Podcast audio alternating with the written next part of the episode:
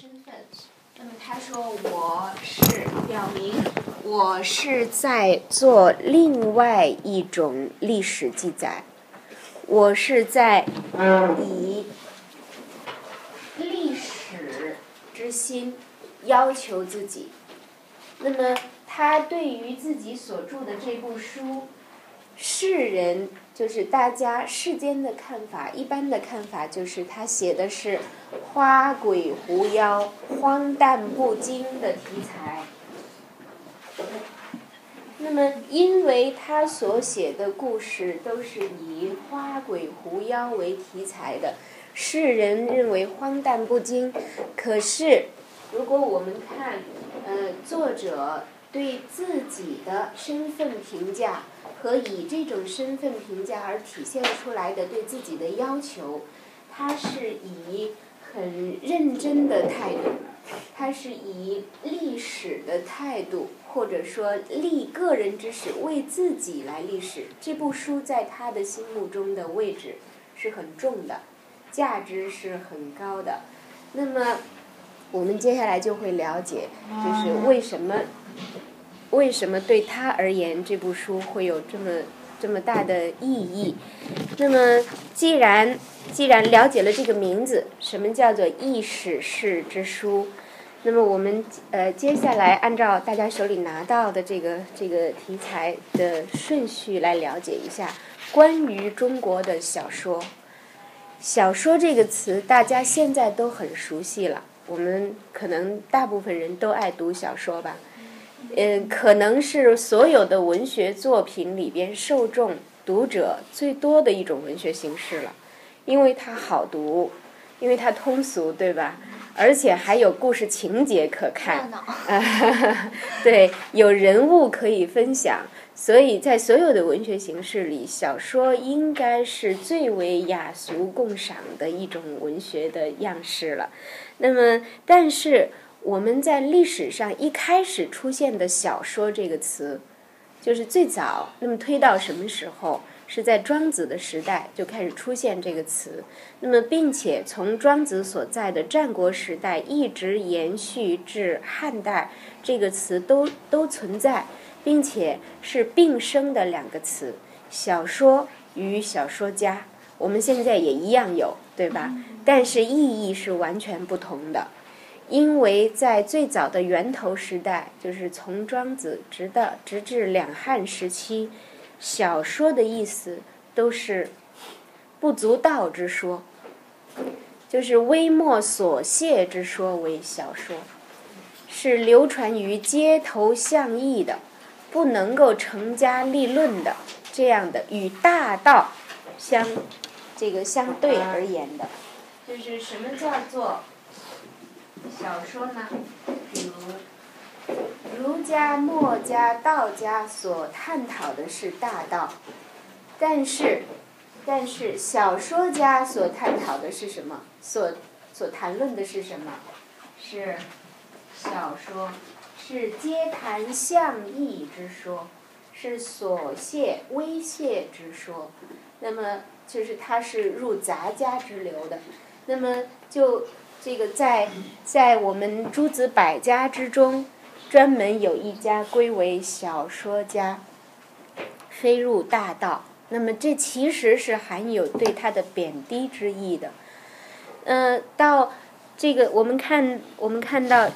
呃，我例举出来，《庄子》里边说：“是小说以干县令，其余大道亦远矣。”就是装饰自己的语言，把一些街谈巷议说得很花巧，用这样的语言来干扰政事，会他会对于对于这个我们我们的民事政事官务有所干扰的，其余大道亦远矣。他是与大道有。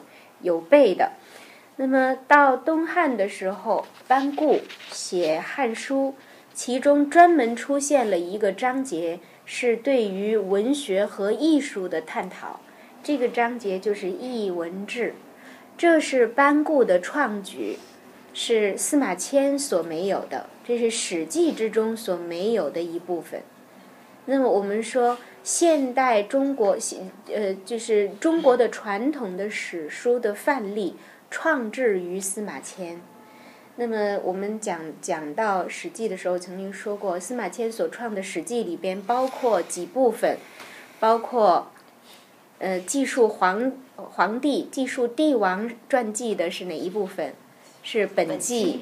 记述公侯贵族的是世家，而记录一般人物的传记是列传。对，除这三部分是人物传记以外，它还有。八书十表，就是它有书有表，那么呃，这个体例已经很完备了。就是就历史著作而言，他是司马迁是首创者，那么他的后来的继任者，中国的史学著作以及史官们都沿用这个呃这个体例，但是只有班固对于《史记》有一个扩充，就是译文志。就是译文志，就是志的部分，包也包括地理志。我们后世会看到，呃，地理志志的这一部分是呃班固的创举，它的增加。那么这其中说到小说家者流，盖出于拜官小官吏们，出于拜官小官吏们。野史多出自于这样的人物，他比较这个嗯阶层比较低，又比较闲散有闲，所以街谈巷议野史多出于这样的人群。街谈巷语、道听途说者之所造也。那么也就是说，在当班固开始总结译文志的时候，译文志可是对文学艺术等问题的探讨，他把小说。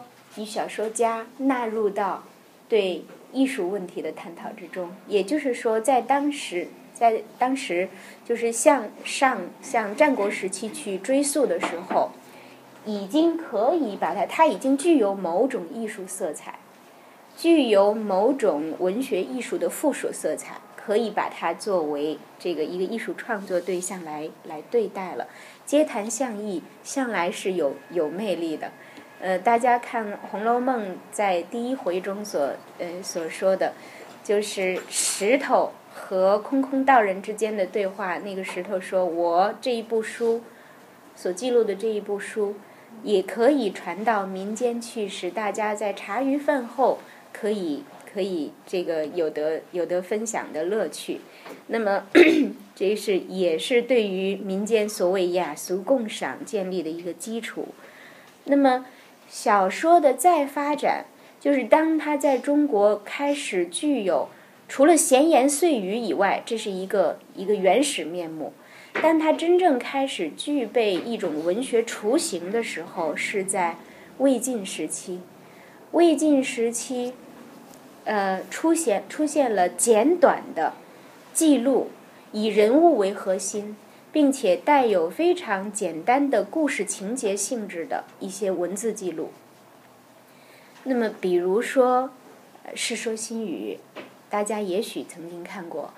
那么，呃，《世说新语》里边有非常多的著名的人物，我们在讲文学史的过程中也曾经引用过。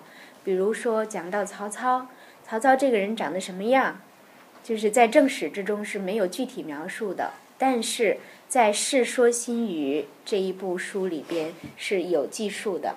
那么说，曹操因为觉得自己形质丑陋，长得长得不英俊，是属于丑陋一类，那么所以不足雄远国，不足以让从遥远的沙漠来的匈奴的使者感觉到汉代大汉的这个天朝威仪。所以他就命令自己身边的一位副将，长得很帅，扮演成自己的装扮成自己的样子来做魏王，而自己就是身带佩刀站立在魏王的身边来充侍卫，那么让让这个匈奴使节觐见。但是觐见之后，曹操再派。间谍这个词是第一次出现在中国的汉语里，是呃在这段记述里边，曹操派间谍去 打听去探问这位匈奴使者说：“你对魏王印象如何？”那么这位使者说：“魏王好容仪，魏王是很英俊的，很有风度，很体面。但是身旁捉刀人真英雄也，就是真正的大英雄是他身边的那位，就是身带佩刀而立的那位侍者。那么，呃，这个小故事是很有故事性的，它出现在《世说新语》里，就是我们可以知道它有人物、有情节、有文学效果。”嗯，但是，但是《世说新语》所记之事都一定有本人，就是历史上是实有其人的。那么，是否实有其事，可能会有传言的成分，可能会有文学敷衍的成分，但是它有它本事的影子。它有它的呃根源，有它的依据，所以我们现在也常常把《世说新语》这样的书作为野史来引用，作为历史资料的一个参照。那么，同时在魏晋时期还出现了另外一种小说，就是志怪小说。那么，所谓“志怪”这个词，是相对于《世说新语》的“智人”。志就是记的意思。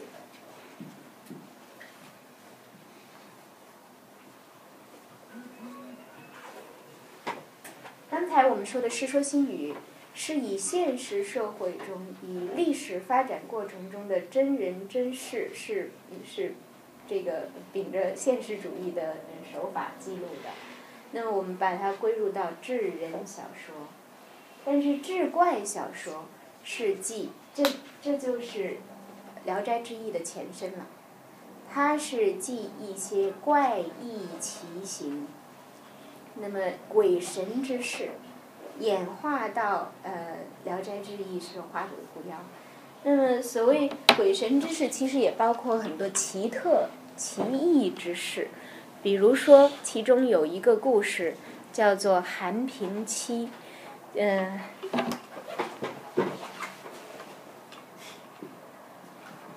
著名的智人的志怪小说是甘宝的《搜神记》，大家听名字就可以可以知道它的倾向是什么。嗯，在《搜神记》里边有一篇故事称为韩平妻，就是韩平的，呃韩韩平的妻子太太长得很美貌，为当时的宋王战国时期为当时的宋王所垂涎。那么，为了得到这这位呃美人，这个呃宋王就将他们拆散。那么韩平与妻子两个人非常恩爱，相互约定逃跑，但是这个被被宋王这个呃识破。那么后来宋王将韩平杀掉，韩平的妻子就暗暗的洗过衣服之后不再晒干，而把它阴干。时间长了之后，这个会。会就是让衣服腐掉，这个我们过去都是植物纤维的衣服，使衣服腐掉。那么有一次在陪宋王登台的过程中，他就穿上了这样的已经腐败的衣服，那么从台上跳下，宋王伸手去拉他，因为衣服是腐败的，所以嗯，所以拉不住，他就嗯跳下去。那么两两个两个人，其实妻子是为丈夫殉情。那么他留下遗言是希望两人能够合葬，那么丈呃宋王非常非常恼怒，恼怒于这呃这两个人，所以故意将他们在一条路的两边分葬，就隔着一条呃一条路，那么呃就是所以发下愤语是是说看你们如何如何能够相逢。那么一夜之间，就在这个两两座坟冢上长出来了两棵树。那么这两棵树就像大家读《孔雀东南飞》一样，是夜夜相交通的。嗯，这个呃，并且树枝之间有两有两只鸟，是一对鸳鸯，交颈悲鸣，就是呃有有嗯。我我觉得鸳鸯也可以在树上，就是呃鸟雀其实其实是可以，而且这是一个传说传说的故事，我们可以取它传说的色彩。那么，所以这一种树木被称为相思树。就是我们现在有相思树，是从这个故事来的。那么这个这个故事，它的爱情的部分都是都是这个可信的，而它的结尾的部分有浪漫主义色彩，这是超出于生活现实本身的。那么，所以它也入《搜神记》。嗯，这是给大家介绍，在就是小说的发展的第二个呃阶段，就是当它形成故事雏形的时候，开始有智人与智怪的分流在南北朝。那么到 唐代的时候，嗯，小说的这种形式，我们现在所谓的小说的这种形式，开始有了一个质的飞跃，就是有。有完整的故事，并且故事情节开始相当复杂；有故事人物，并且人物开始具有丰富的独立的性格。小说的描写的手法开始非常复杂，并且瑰丽，富于文学的嗯感染力。嗯，有有非常强烈的文学色彩。那么这个是大家可以回来看鲁迅先生有一段。其实大家如果想要了解中国小说史的话，鲁迅先生的《中国小说史略》是很值得看的一部书。嗯，鲁迅先生虽然不专业治中国呃传统文学、古典文学，但是他在这方面的修养与见地是非常之之深的。他对于很多问题仅仅做寥寥数语的评价，但是是可以在这一个 这个领域里边作为作为一个无法推倒的论断。这不是出于对他的尊敬，而是他确实有这样的嗯目光见地。那么他说：“小说亦如诗，至唐代而一变，虽尚不离于搜其记忆，然为数婉转，文辞华艳。”与六朝之粗陈梗概者较，演进之为甚明。就是它的进步性，它的艺术性大大进步了，它的故事性大大增强了。它已经，我们现在大家看的古典戏剧中的很多作品，都是来自于唐传奇的故事雏形。就是它已经这个具备相当完整复杂的故事框架。而有闲者，乃在事实则时有意为小说，这是很重要的。我们说的是主动与被动的关系，就是到唐代人传奇的作者，才是真正想要有意的从自己的主观意愿想要创作一篇独立的文学故事，才开始写传奇。《世说新语》的作者，他不想。这个写什么文学作品？《世说新语》的主编，他的编纂者是当时的一位一位这个呃王公，就是刘义庆。在呃刘宋时期，宋齐梁陈这个南北朝，南北朝之宋，刘义庆是这个临川王。那么他有一批门客，他组织门客搜罗。从汉末，就是曹操出生前后时代，一直到自己所生活的时代，大概将近三百年的这个所流传的历史的著名人物的遗，他们他们的遗文轶事，它是作为资料的搜集整理，本身就是对正史的一个补充。那么它并不是以创作文学作品为初衷的。但是唐传奇的作者们都是立意要写出一部可以能够悦人眼目、能够使天下人呃欣赏的推崇的文学作品。这个其实也是因为唐代的很多读书人，他希望通过唐传奇的记录，能够表达自己的文采。这是另外一种。一种这个表现的自我方式，它是诗的另外一种补充，嗯，并且很多作者有意的把自己的诗作夹带于他所创作的传奇之中，通过他所创作的人物之口，就是呃来夹带自己的诗作。比如说他他写的某一篇诗，他会托于是这篇故事中的主人公，女主人公或者男主人公是他们所写之诗，而把自己的诗传扬传扬出去。那么 好，这其中这其中比较著名的元稹的《莺莺传》，这个大家都知道了。《莺莺传》的还有一个名字叫做《会真记》。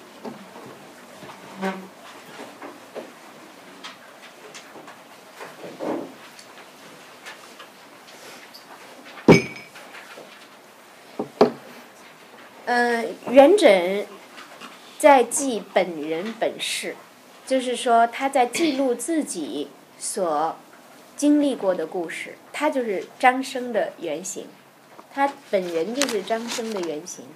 而呃，莺莺崔莺莺是他的生命过程中所经历过的一位女性。那么，但是这个故事，它最初在元稹的这个创作的阶段。它是一个悲剧的，它是一个始乱终弃的故事。那么，呃，元稹和莺莺一开始相慕相恋，但是最后元稹仕途，呃，就是开始发展以后，他他没有去这个没有去接续他和莺莺之间的婚约，而是放弃了莺莺。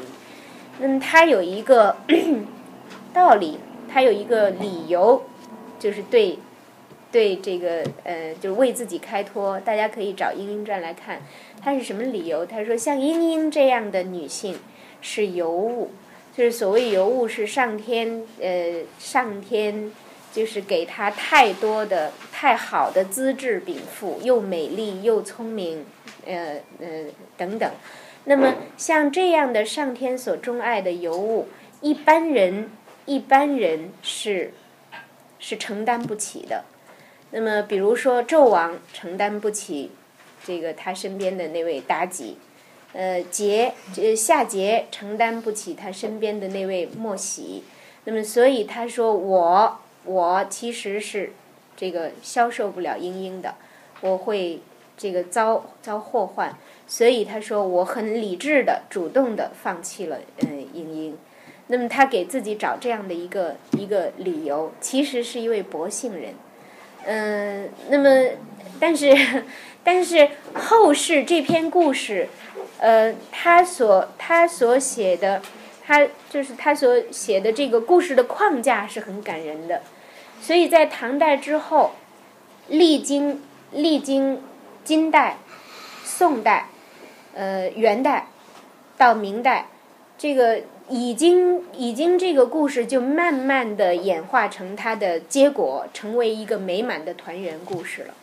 就是到金代的时候，有一位才子叫做董解元，这个这个人人物的名字已经，嗯，我们不知道，他姓董，他的呃称号称号为谢元，就是说明他曾经在乡试之中得第一，这称为称为谢元。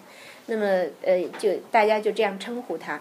董谢元第一个改编了《西厢记》的故事，把这个《莺莺传》的名字改为《西厢记》，因为他们约会于西厢。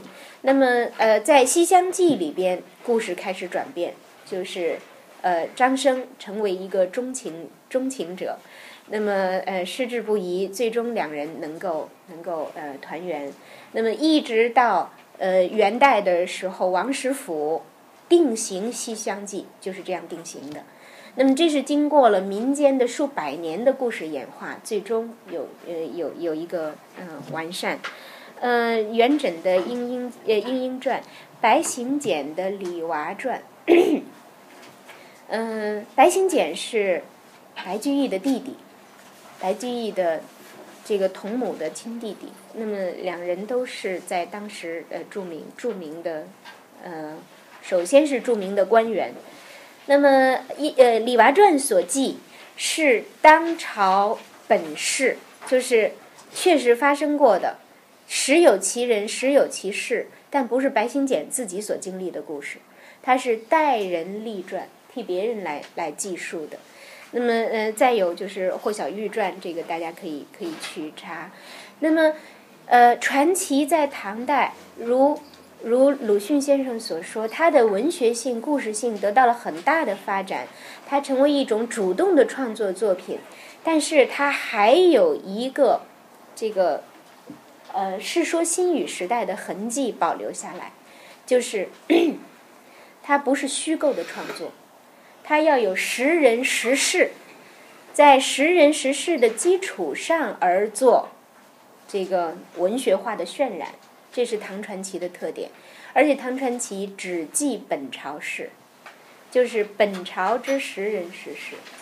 那大家读唐传奇的时候，你会看到这个很多关于当时的，嗯，这些著著名的这个官宦者，他他的，呃，他的私行故事，就是他的呃人生之中的富有人文学色彩的记述。嗯，这是在唐代。那么下边到了宋代的时候，嗯，唐的小说到传奇阶段仍然是一种阅读文学，就是大家就是是读来的，是这个识字的人用来读的。大家知道这个局限是什么吗？太少了，这个局限，对对对。呃，我们现不要用我们现在所处的当世的处境来推想古代哈，就是我们现在只要满七岁，就有就应必须要接受教育，都都识字，这个识字几乎是全民的。但是在我们的这个呃古古典时代，这个普及教育没有 没有这么高的呃程度，所以究竟读书识字的人是少的，所以。文学所凭借的媒体是什么？媒介是什么？我们现在也也谈媒体这个事情。文学所凭借的媒介是什么，决定了它在哪一个阶层中流传。唐传奇以上的小说，或或者说唐传奇以上的中国的所有文学。都是在识字的人阶层中流流传的，也就是说是在对士夫集团、士大夫集团流传的。但是自宋代开始发生了一个变化，就是平民阶层越来越富裕了，平民阶层越来越有闲了。那么其实这个是需要结合我们的经济史来讲的。呃，我们的经经济经历史经济学家告诉我们说。宋代以后，中国引进了一种新的粮食，就是两季稻，一年收两次的稻谷。那么，并且宋代开始做了有了一个炉火革命，就是 鼓风机发明了，不再是以前的这个呃简单的这个呃灶火。那么 这些。这些看似经济技术方面的变化，其实对于普通民众的生活产生了巨大的影响。这就像 洗衣机的出现，解放了所有的母亲，就是母亲们可以可以过周末了，可以在周末的时间把衣服留给洗衣机，然后和家人一起出去逛公园一样。其实市民的生活状态取决于经济的发展。呃，很多技术成果的出现，貌似貌似并不惊人，但实际它会对于一个时代的生活方式、一个时代的文化样式产生影响的。那么，宋代以后，市民阶层逐渐富裕，他们有闲，所以市民文学、市民艺术样式开始发展。那么，在宋代出现了一个新的现象，就是讲唱文学。这这类似于我们现在的评书，但是它其实更接近于我不知道我们在座的还有没有人听大鼓书了，是唱的，对，它更加接近于古书，它是弦索用用现在我们说叫单弦儿啊，或者是三弦儿啊这些简单的弦索乐器来来伴奏的这些讲唱艺人开始出现。那么，因为市民开始有闲，可以在市井之中形成这样的讲唱的场所，市民都去听，而这些市民借助于这些讲唱方式所消费的，可不就不会局限于文字的文学了。讲唱文学突破了文字对于不识字的阶层的限制。就是所以，其实文学的发展是一个媒介逐渐放宽，呃，而受众的门槛逐渐降低的过程。就是到戏剧的时候，就是连老幼妇孺皆可以观剧，呃，你你受没受过教育是没关系的。而实际上，这个舞台成为了一种教育方式。我们我们的很很多很多老人家的忠孝节义的观念，都是来自于舞台的教育。那么，好，到宋代，口头讲唱文学开始发展。那么，呃，这。其实是小说开始和戏剧出现了一种模糊融合。到元代以后，中国的典型的小说模式开始出现了，就是章回体小说。那么章回体小说就是那列位看官如何如何，或者到。到某一个节点的时候，说“且听下回分解”，对，这就是受口头讲唱的影响是非常明确的、非常明显的。所以，中国的小说它是 文字与讲唱在这个形成的过程之中有一个融合，有一个河流。那么，到自圆而明而清，这个是中国的。典型化的章回小说，由生成雏形到逐渐成熟的呃一一个过程。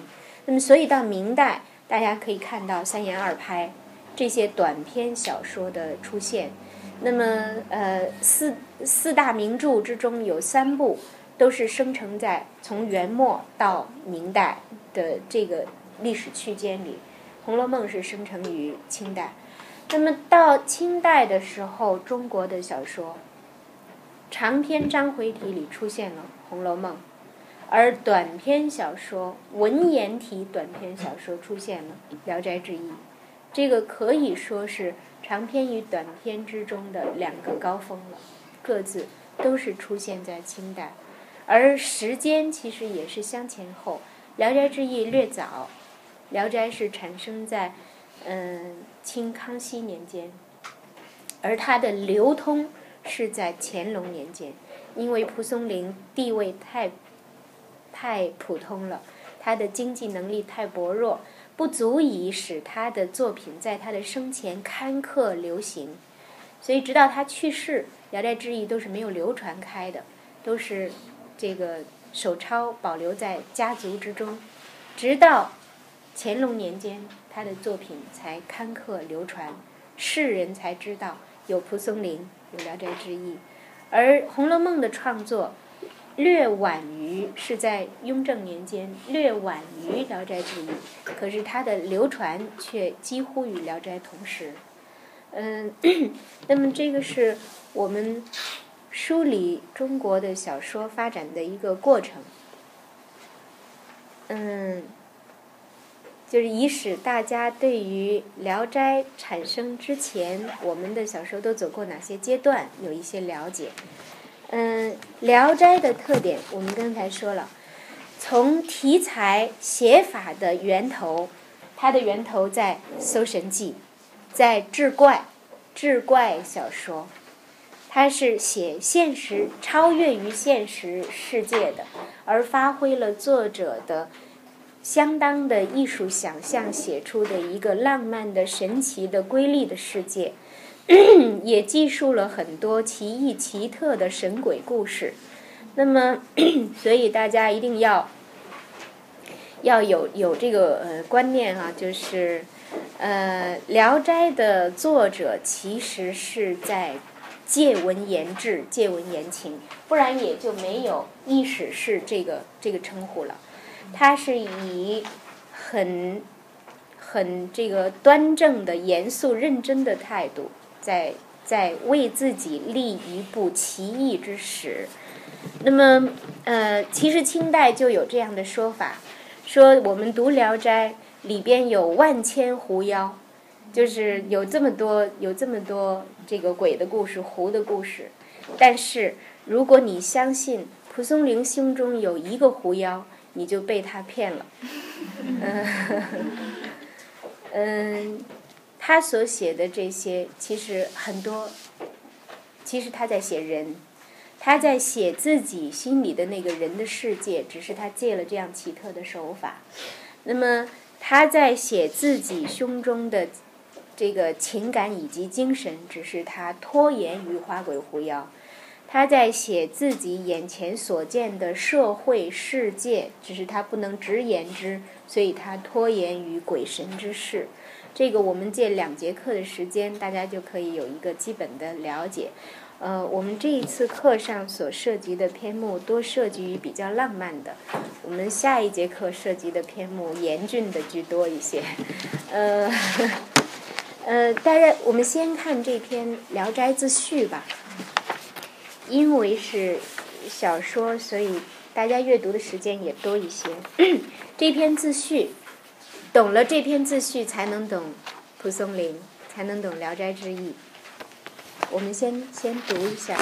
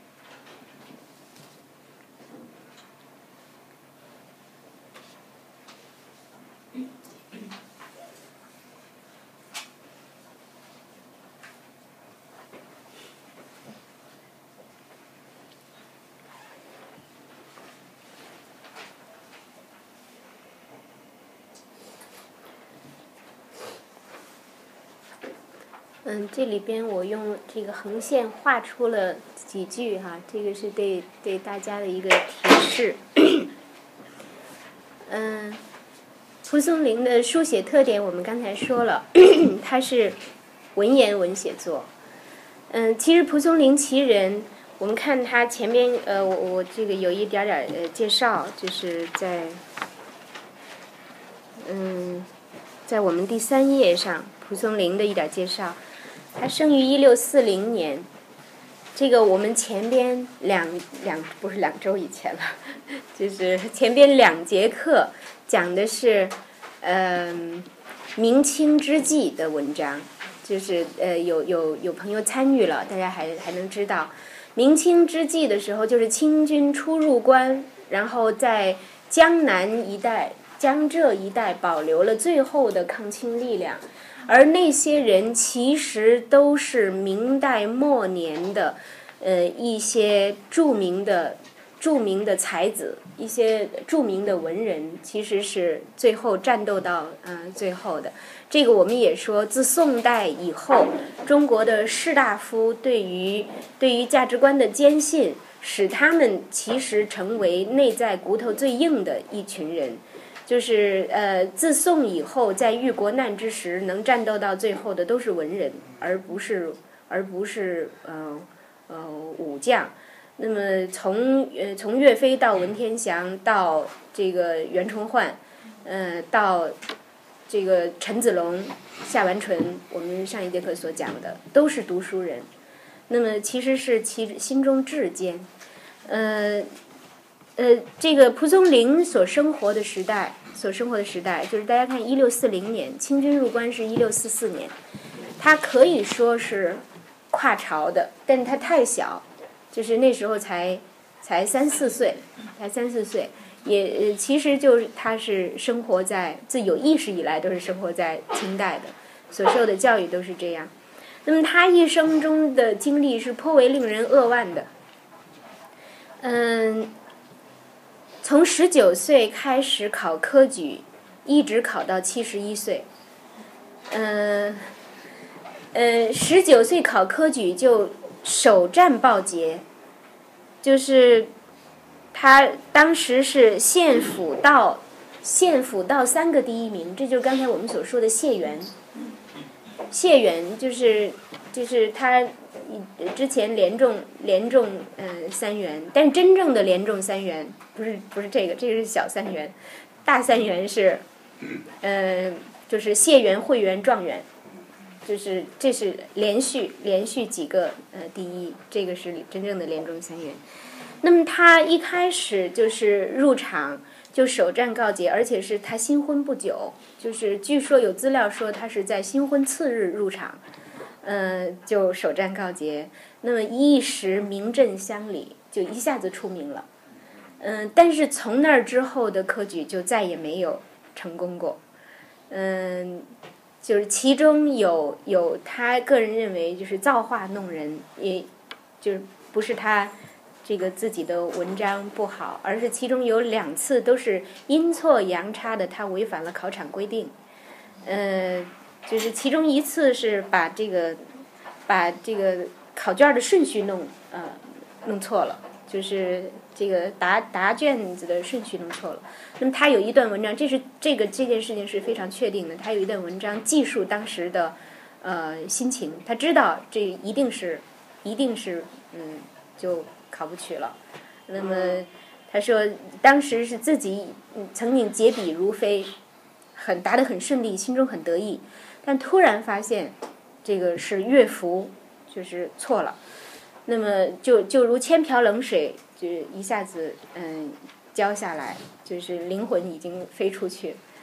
嗯，这这是其中的一次，就是他遭遇了呃很多这种嗯这种打击。那么一生之中主要的这个谋生手段是做幕府先生和私塾先生。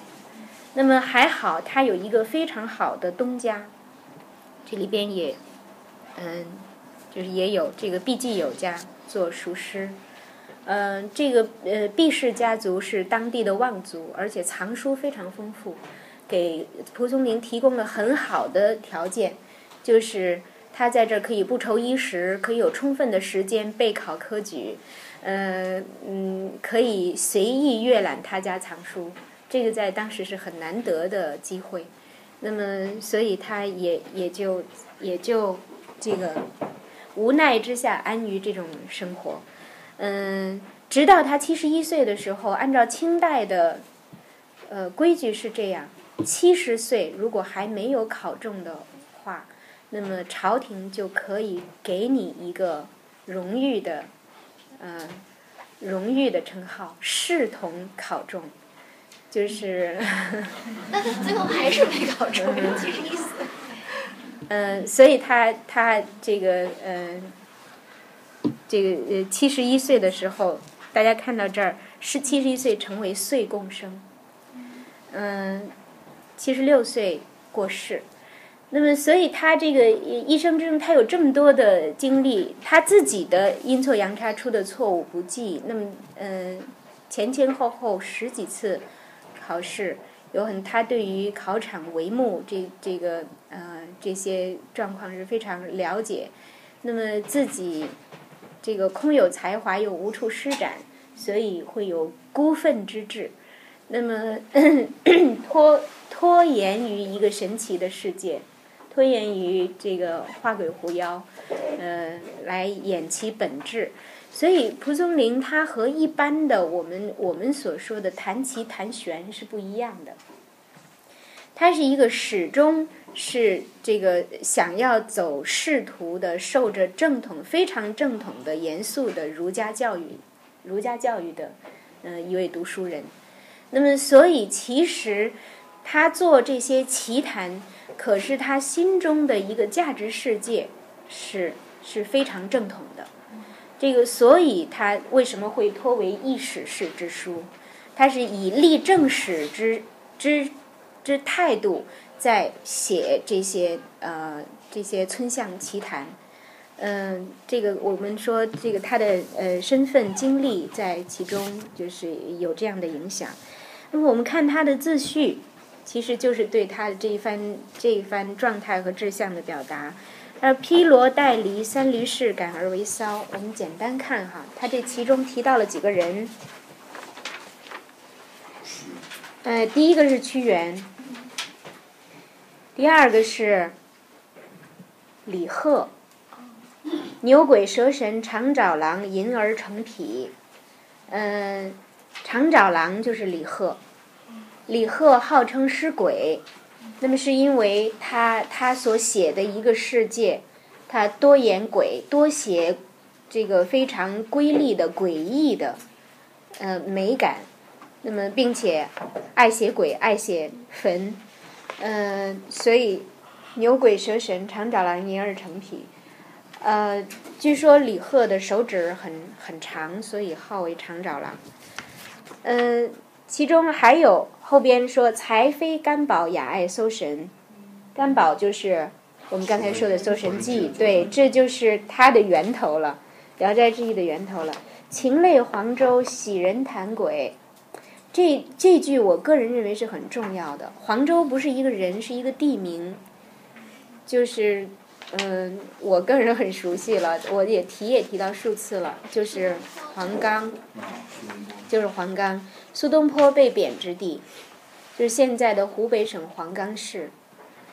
嗯，那么苏东坡是因为乌台诗案受受这个政治的排挤和污蔑，是莫须有的罪名被下狱，呃，被呃侮辱，最后被贬到这个流放到黄州去。所以苏东坡初到黄州的时候，他喜欢巨人谈鬼，就是他喜欢就把大家，因为因为苏东坡是一代名士，大家都喜欢结交他，不管他是怎么样的戴罪之身，所以他身边始终是有有一批追随者，他就喜欢巨人谈鬼。那么苏东坡本来不是这样，性情之中不是这样的人，那么呃，大家就勉强谈之。有的人说实在，他让每个人讲鬼鬼故事，那么有的人说实在不知道不会讲，苏东坡就会说孤妄言之，随便说说，随口乱说也行。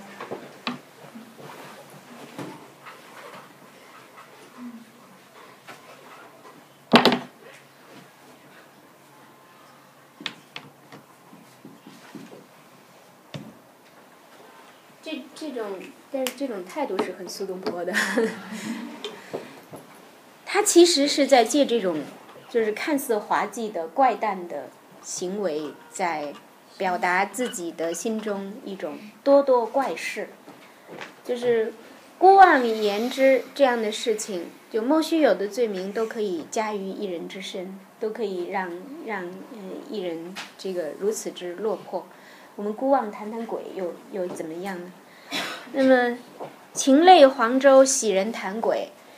但呃，苏东坡是出于无奈，呃，他甚至是通过这种方式在委婉的、在曲折的表达自己内心的这个不满。呃，蒲松龄的差异是，我觉得蒲松龄天性就喜欢别人谈鬼，呃，他喜欢这样这样的民间的街谈巷议故事，有这样的技术，就是蒲松龄专门在他的他他家的那个村子的村口搭棚，然后这个提供水，提供烟，往来之人都可以。就往来行经之人都可以在这儿饮水、歇凉、吸烟，这一切他都供给，就是要讲故事，要留下一篇故事给他。那么，所以长这个长此以往，他就有很多的这个在周围的乡村之中的素材积累下来。那么，他是嗯长期做着这样的搜罗的工作。那么，呃，文则命笔，遂已成编。那么久之，他的周围的乡邻朋友了解他的这个喜好，所以就都听到了什么故事、什么奇谈异闻，就都会写信给他。就是所以又以邮筒相寄，因而物以好聚所积易奢，这个这个呃越来越多。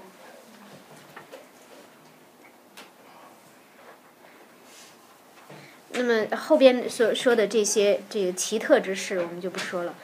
湍飞异性狂顾难辞，永托旷怀痴且不会。其实我觉得这对于了解呃蒲松龄对《聊斋》的寄托是嗯是有帮助的。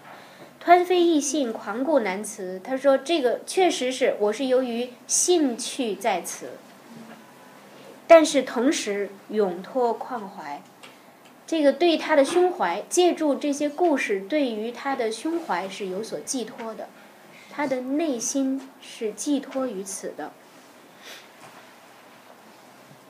那么他展如之人得无相我葫芦耶？那个就是那些聪明人可能会笑我，这个喜欢这种故事是太过于糊涂，嗯，但是对我而言，这些是没什么。那么他说有前因，嗯，我我个人是没有经历，我不知道大家是否有有这样的呃有这样的经历，或者是听闻哈，就是出生出生有嗯有有这样的前因的预兆，就是他说他的出生是这样的，他他的那个出生的时候，他的母亲。出生之前，他的母亲梦到一位病弱瞿昙、一位老僧，又病又弱的，走进房间里来，嗯，偏袒入室，就是是西域僧的样子，呃呃，不是着这个完整袈裟，而是半披半挂的。那么说他药膏如前，原贴乳剂，在左乳上贴着一个如铜钱大小的药膏。那么，呃，梦醒了之后，就生了这个孩子，就生了蒲松龄。而蒲松龄出生的时候，左乳上有铜钱大小的一块胎记。他说，所以他说，这个果符莫至，就是非常符合胎记，非常符合梦中所见。所以蒲松龄一生都认为自己是那个病弱瞿昙的呃转世，他是信佛的，他好这个柳泉居士。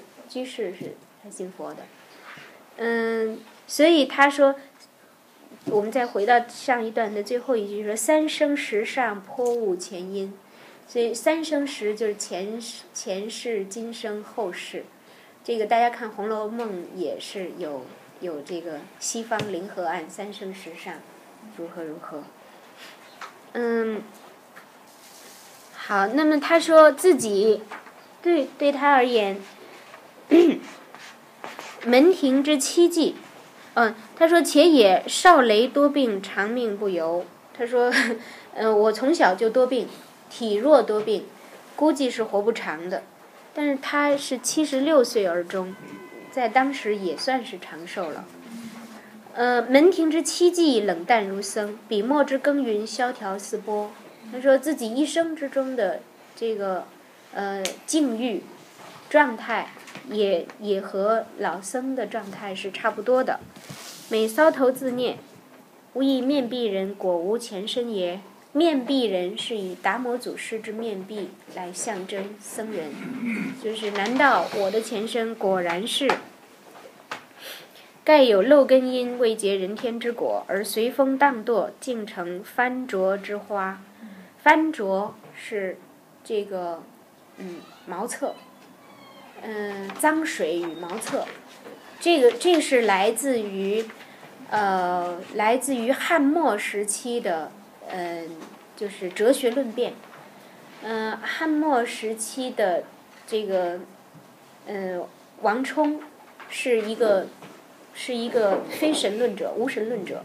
那么他曾经说，人的人的这个出生，呃，他与有神论者这个相这个相互辩论的时候，论辩的时候，有神论者说，为什么有些人就生而高贵，为什么有些人就生而微贱？他说这太自然了。你看见一束花儿，它这个嗯。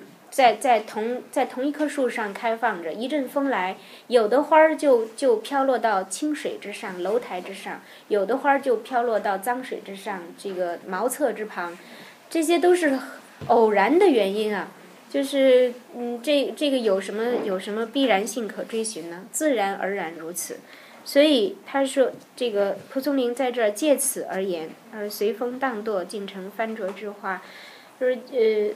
是不是我因为这个修行的不好而又堕入到嗯人间呢？嗯，这是他因为信佛，所以他他借借佛家的理论来言。茫茫六道何所谓？呃，何可谓无其理哉？嗯，那么后边的一段，他说自己写成这部书之艰难，极夜为求忘续幽冥之路，浮白载笔，仅成孤愤之书。嗯，我我那个我们之之前就是曾经聊到过，就是这一篇对我来说是很熟悉的。为什么？就是我的中学的语文老师要求我们背诵这一篇，这个嗯对，因因为他觉得这一这一段序写的非常好，所以这个是很很难以忘记的。记就是记得当时老师在背这这段的时候是。情绪也也很很激动的，呃，寄托如此，亦足悲矣。几乎！经霜寒寒雀抱树无温，吊月秋虫微澜自热。他自己比喻自己是什么？就像呃呃，确实是怀孤愤之心的，呃，这个情绪不很平和。像冬天已经来了，那个寒雀。它依着依着树干，依偎在树蜷缩在树叶底下，希望能够再保持一点温度。那么，调阅秋虫，秋虫已经接近它生命的这个呃对晚期了，所以是有有着我们我们说噤若寒蝉，有有这样的声音，微澜自热。那么。紧紧的蓄一点余力来来来维系自己的热量生命。嗯，前边的两两句其实就是自己这个滴水石穿啊，极夜为裘。他说裘是就是裘是这个裘皮嘛，裘皮大衣。那么怎么做呢？叶是叶是，哎对对，这胳肢窝底下的这一点儿，就是巴掌大的那么一块。但是把这些一点一点的集聚起来，可以缀成一一件宽大的这个裘皮衣。浮白载笔，浮白是白酒。那么什么支撑它？就是酒，笔墨纸砚与酒，仅成孤愤之书。这部书是在这样的状态之下伴酒而而生的，所以他所寄托的情怀是孤愤两个字，在这儿，嗯。我小的时候听，嗯，听相声，因为我是天津人，相声的培育是从小在收音机里耳濡目染的。那么，嗯，《胡批聊斋》就是这个说说《聊斋》的这本旨是什么呢？说《聊斋》开篇第一篇的第一个字是“愚”，就是我的意思；最后一篇的最后一个字是“恨”。就是所以余 恨，对。那么说恨什么呢？就是呃，这个捧哏与逗哏之间的话，说恨你呀，因为你把他的稿费给了曹雪芹了，呃，如何如何？这之间你之前有很多铺垫哈。但是我们说，如果如此断章取义的话，拿到这两个字其实也不算错，因为它是孤愤之书，他内心之中是这个，我们说这个恨不是痛恨之恨哈，是怅恨，有遗憾，有憾事。有有无奈之事，嗯，他说：“知我者，最后一句，知我者，其在青林黑塞间乎？青林黑塞，这个是要，嗯，要去看杜甫所写的《梦李白》。杜甫写的《梦李白》诗里边说：‘魂来风林清，魂返关塞鹤。’大家看最后一页的赋。”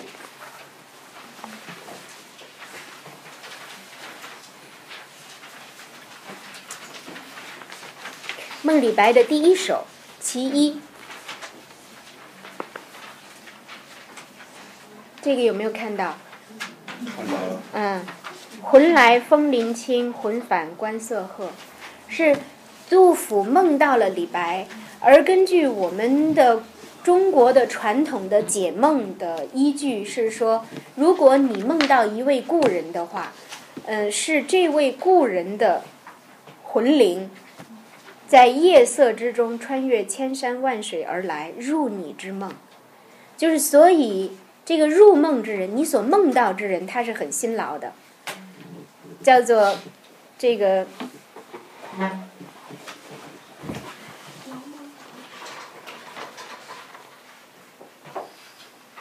后面谁在抽烟啊？自觉点。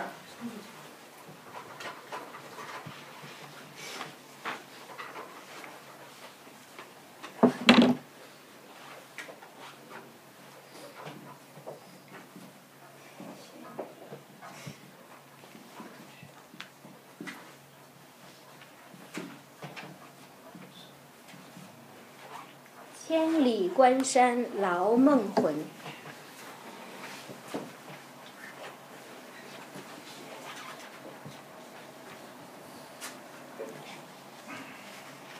我们大家在在课堂上还是要注意一下，呃，相互照顾哈。每个人的身体状况都不一样，嗯，而且我们这个课堂的秩序也确实需要大家一起来维护。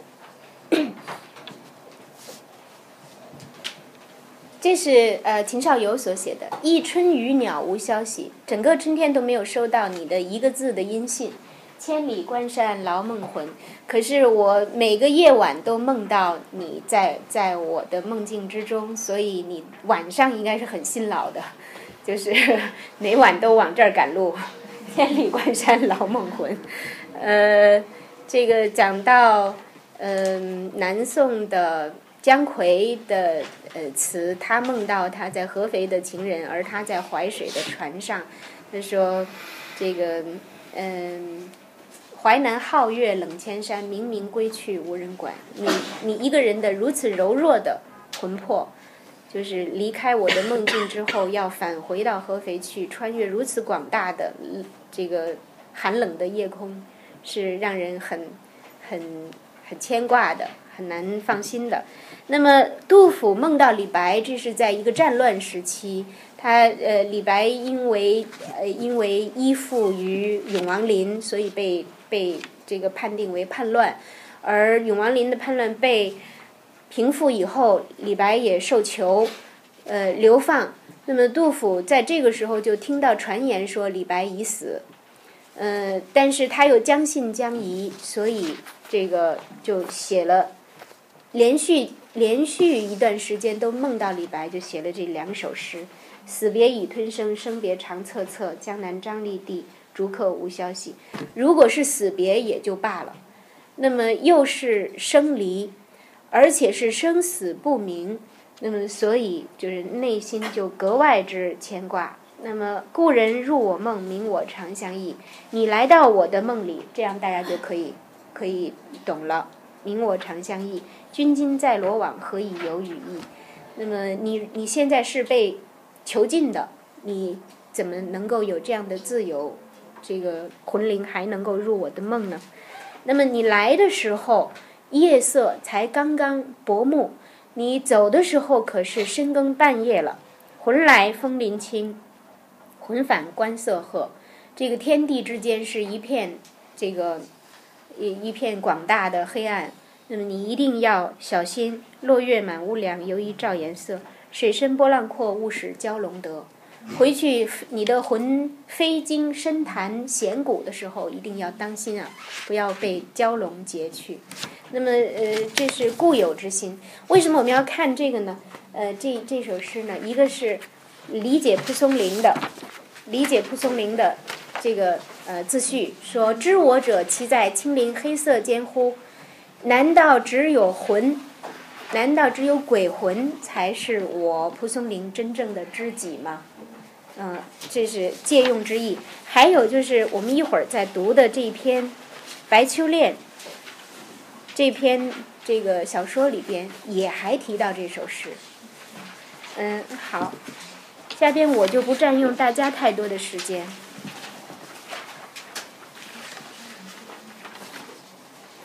我不占用大家太多的时间，我们来看他的作品。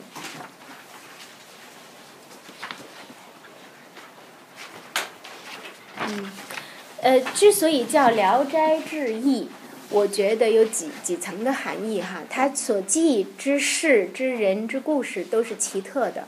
还有一个意义就是，蒲松龄，我是很呃，在这一点上很崇拜他。我觉得他有超乎于绝大多数中国人的一种瑰丽的浪漫的思维，他才可能创作出来这么多呃神奇的故事、神奇的境界。就是大家看这篇《余德》，这是《聊斋》里不太著名的一篇，可是他其中写这个神奇的环境与事物写的太美丽了。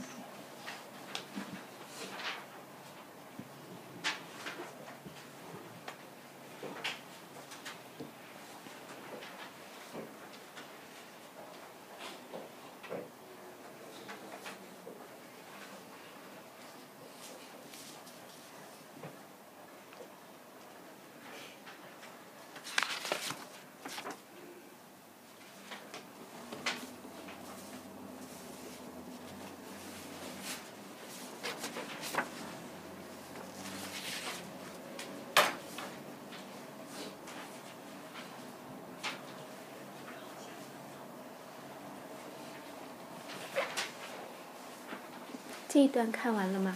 于德这一段啊、啊，很奇异吧？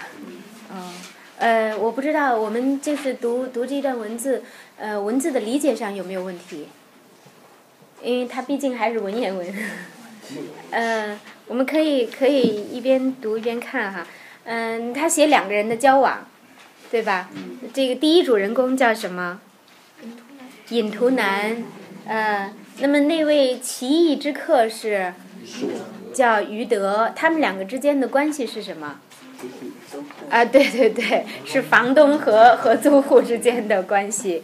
那么，呃，这个于德有什么奇特之处？当他拜访这个尹图南的时候，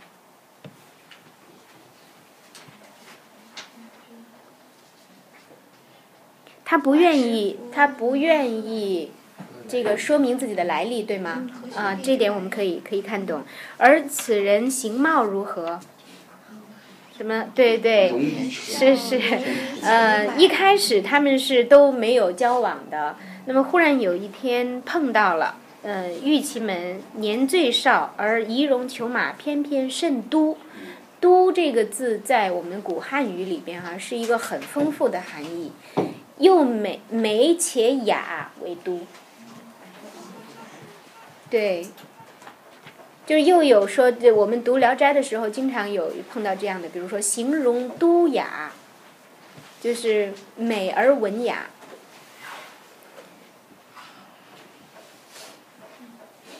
衬于语，却又韵界韵界可爱，这个呃人是很文雅的，很文雅，很斯文。一之归于妻，然后妻子开始遣婢托慰问，这不是疑问，托慰问，慰是赠送，就是有馈赠了，这是宾主往还的礼数，有慰问以窥其事，然后事有隶书，美艳于于先人，一切花石服完，这个代指。代指所有的这个陈设以及穿戴，这个文玩之物，俱非耳目所经，都没见过的。隐不测其何人，那么，嗯，就是一门头夜是之他出，一日却一日却来拜答，来回拜。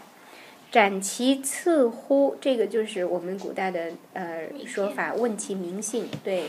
就是请其名姓，呃，与次细审官罚，言书隐约，故节之。这个呃，一定一定要要问，坚持问他。那么他的回答是很坚决的，欲相往还，彼不敢自绝，仆不敢自觉。这个呃意思是，嗯，先是很有理的。如果您想要。与我往还结交的话，不敢自觉，我是不拒绝的，我是不拒绝的。应知非寇窃通逃者，那么你看我的样子，应该知道我不是呃那些对那一类的，何须避之来历？那么所以饮谢之命酒款宴，言笑甚欢，项目有昆仑捉马挑灯，引导已去。昆仑是昆仑奴。嗯，在这儿就是指做粗活、牵马、嗯饲马的。那么这个是，因为我们古代从西域有引少数民族这个入入中原，然后以他们为放马、驯马之奴，就是称为统称为昆仑奴。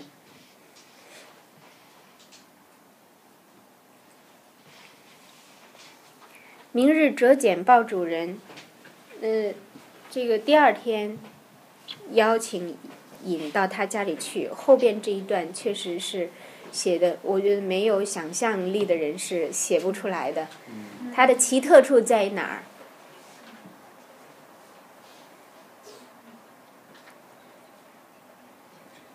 他他们饭食饮酒的过程之中，那个一般要行酒令的，但是这个不是以酒令来。来决输赢，这是以什么？以以花，对，而那个花是，那个花是什么？瓶中颤颤巍。对，那个花其实是可以化为蝶的，嗯或者说那束花就是就是一束粉蝶。嗯它以水晶瓶浸粉花一束，不知何名，一高二尺许，垂之腹肌外，就是大家可以想象它的形态嘛，嗯，就是这一束花垂之腹肌外，一张这个茶几或者是高几，对，过去这摆花的是高几，那么它的枝条垂覆下来是垂到这张对垂到这张木屐之外的，就是它的枝条长，而且比较繁密，腹肌外。嗯，叶疏花密，含苞未吐，花状似湿蝶敛翼，像一朵朵的蝴蝶，一只只的蝴蝶的翅膀竖起来，地极如须。我我还真见过这样一个看起来有点像蝴蝶的花儿，嗯，就是这次在云南上有一些大树上长的花儿是蛮像这个，它并且它的花蕊看起来很像蝶须。嗯，不过他这里边写的其实四花，我觉得是实是实为蝶，燕间不过八鬼，大家去鬼街吃东西应该知道是这个鬼字。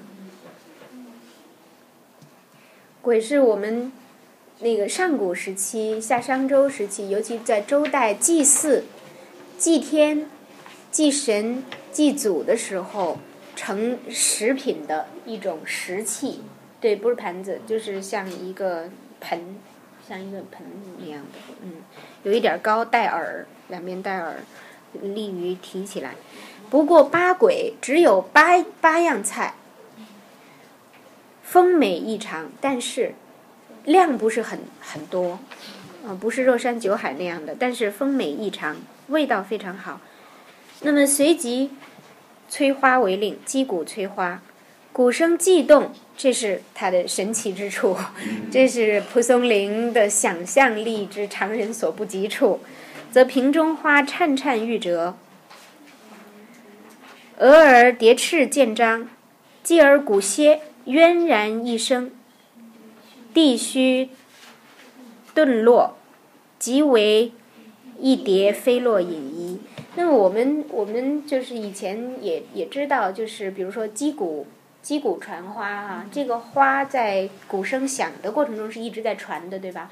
鼓声一停，花就要停了。而大家看这个过程，其实也是这样的。当鼓声渐起，那个花儿就开始开始颤。对，当鼓声渊然一声而止的时候，当鼓声停的时候，那个那个花儿也已经其实是那只蝶也已经停了，对吧？它停在哪儿？停在尹图南的对尹图南的衣服上。那么 好，呃，原来酒令是这样行的，就是于笑于笑起非一巨弓，就是一巨弓，弓是饮酒器，也是从青铜器而来的。一巨弓是一大一大杯一大碗。什么叫非一巨弓？很快的喝了。不是这个，是敬对方以这个对，就是所谓觥筹交错，这是相互敬酒。飞过来是是说，这是一种就是文文学的这个写法了，是是敬对方一一酒，因为会移动过来，所以叫嗯为飞，对飞一弓，不是自己喝，是因为蝶落在了谁的身上，谁就喝喝酒，落了几只，他就要喝喝几碗酒。对，所以一只蝶落在尹图南的身上，所以这个于德非尹图南一鞠躬。好，那酒方饮满，蝶亦扬去，轻之鼓又作。这一回是两蝶飞及榆关，是落在于于谁的？于在谁的？于德的帽子上。于小月做法自毙矣。他的意思是说，这回是，嗯、对对对对，嗯、是一饮二公，那么自己喝了，嗯，两杯。好，那么，呃，很这个高潮是在后边，三古记中花乱堕，翩翩而下，惹袖沾襟。大家可以想象，这个一时这个屋中莫辨是花是蝶。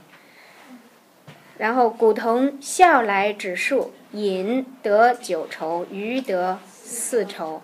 饮以薄醉，不能尽愁，强饮三绝，离席王去。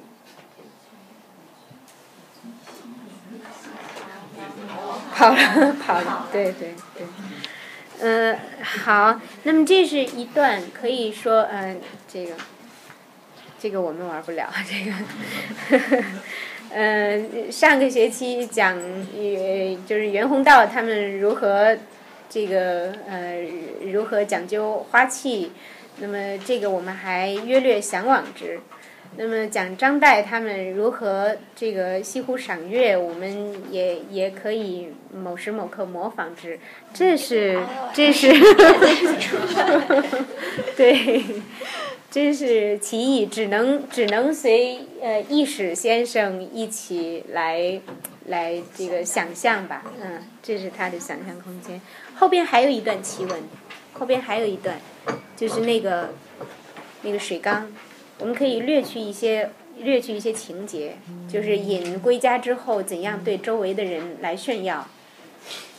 因为他炫耀太多，所以想要去结识余德的人太多，那么余德不耐烦，所以辞归，就这个搬走了，把这个房子辞退了。辞退之后，这个尹图南去他的家里边，看到有一个遗落的白石缸，可受。后边是什么？呃，我们看到了吗？对对对，第三页最后一段第三行，为设后一亿小白石缸，可受担许，就是里边能容纳一担，就是一担是多少？就是十升，十升。我们那个可乐瓶子那个，就是大家可以回去算一下，就其实约略就是这么这么大的一个小白缸。那么。好，这个缸有什么奇特之处？除了水清以外。清如初注的，不用换水。对。好，最奇之处是后来。水序不倾泻。后来这个石缸被打破了。水序并不倾泻。我们可以想象这个这个情景吗？对，石缸已经没了，只是有一团水在那儿，这个水是不散的。然后视之缸宛然在，看起来还是缸的那个形状，看起来仿佛缸还在周围约束着它，但其实只是一团水。门之虚软，用手去碰触它，是其实碰到的就是水，呃，完全没有没有缸。手入其中，水随手泄。对，然后出其手则复合。冬月不不冰。更奇的是，一夜忽结为晶，不再是虚软的了，手也不能插进去了，但是余犹如故。隐未人知，这是一个一个珍宝，常至密室，非子婿不以示也。只有谁能看？只有家人能看，儿子、女婿、女儿这些是可以看的，家中子侄可看。但是久之见波，什么意思呢？还是有人知道了。波是传出去了，对。所玩者分错于门。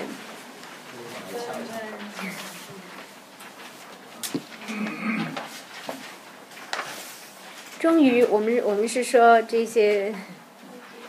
民间有说法说这个灵物它不能不能，这个这个太泄的，对腊月忽解为水。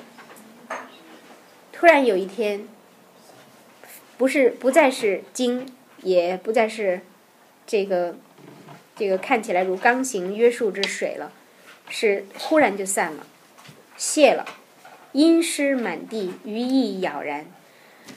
奇特的是，大家有没有注意到它是什么时候解为水的？腊月。是腊月，对，而不是夏月。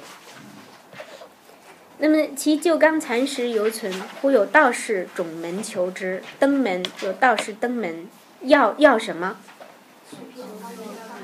要旧纲残石。引出以示，道士曰：“此龙宫蓄水器也。”引述其破而不泄之意。道士曰：“此纲之魂也。”因因然起得少许，问其何用？曰：“以泄何药可得永寿？” 这是译文。欲欲一片欢谢而去，就是高高兴兴的走了。那么这个是我们看这一这一句哈，引述其破而不泄之意，就是这是《聊斋志异》之中的异其中的一种，确实是异文，是很奇特的。而其实最奇特的，我觉得是，嗯，蒲松龄之异想之异笔，他有这样的奇思异想，有这样的想象力，能够想象到这样的奇特之美，而且他有这样的异笔，他能够把它写出来、记述出来，这是其一。那么后边我们再看，就是《聊斋》之中真正的精华是是什么？其实不在于这些，就说其记忆这样的故事，它很美，但它不是《聊斋》之中最美的。《聊斋》之中最美的，我们我们说，这个刚才刚才举了一个例子，说这个清代人已经有这样的评论说，《聊斋》之中万千之鬼，但是蒲松龄的心中其实可能对无一鬼狐都没有。他是借鬼狐之事来言人，那么他其实写的最美的就是，他以这些花鬼狐妖写出了他向往之中的人情的最美，人的最美，就是这个，比如说浣娘，嗯，这篇有点长，我们可以，我们可以一段一段的看吧，嗯。嗯，首先，浣娘是这个，我可以可以告诉大家，浣娘是一位鬼，这是一个一位哑鬼，喜欢古琴，嗯，太喜欢弹古琴，但是又弹的不好，所以所以他对于弹的好的那一位温如春那位书生就很很倾慕的，那么。呃，因这因因为这个倾慕，可能我们一般想的故事就是他会亲近温如春，但是他因自己为鬼会不利于温如春，但是他又希望这个能够对他有帮助，所以他便为温如春想尽办法，可以说用心良苦的为他撮合了一桩好的婚姻。那么他是爱温如春的，但是他以这种方式来。嗯，来爱他和和报答他，嗯，这是这是一位成人之美的哑鬼，嗯，这我们我们从从头来看。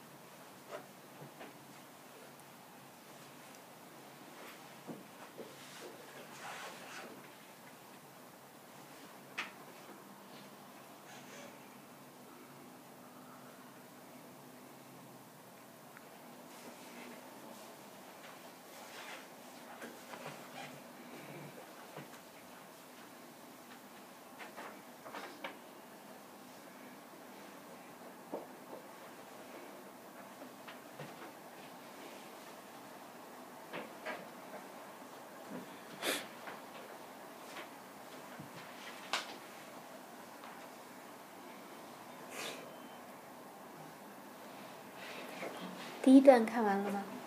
这又是一段这个奇异的经历。嗯，温如春秦之世家，秦是哪里？南京、秦，陕西，嗯，秦晋秦是对我们嗯应应该说是甘陕这一带，嗯嗯，应该多半是是甘肃甘肃这一带，呃，少辟世秦，从小从小就嗯，对，癖事，所以事已经是极端喜好了。癖事是好之成癖，嗯，太爱了，所以逆旅未尝暂舍。逆旅就不是是客居，居于旅店，逆旅就是客店的意思。这不是一个贬义词，就是因因为我们古代太重家乡了，所以一切行旅都称之为逆旅，就是嗯逆旅就是代代指客店，也有大家读古文的时候会有逆旅主人，逆旅主人就是客店老板。好，那么他是呃在外行旅的时候也也从来没有放弃过。那么他是呃经过晋是什么地方？山西，山西，好，在古寺戏马门外暂息止。嗯，碰到了布纳道人，夫作郎间。夫作是结跏夫坐，盘腿而坐，为夫坐。琼帐已毕，花布囊琴。啊，我我觉得这八个字是很美的。琼帐竹帐靠在墙壁上，琴是花布囊琴。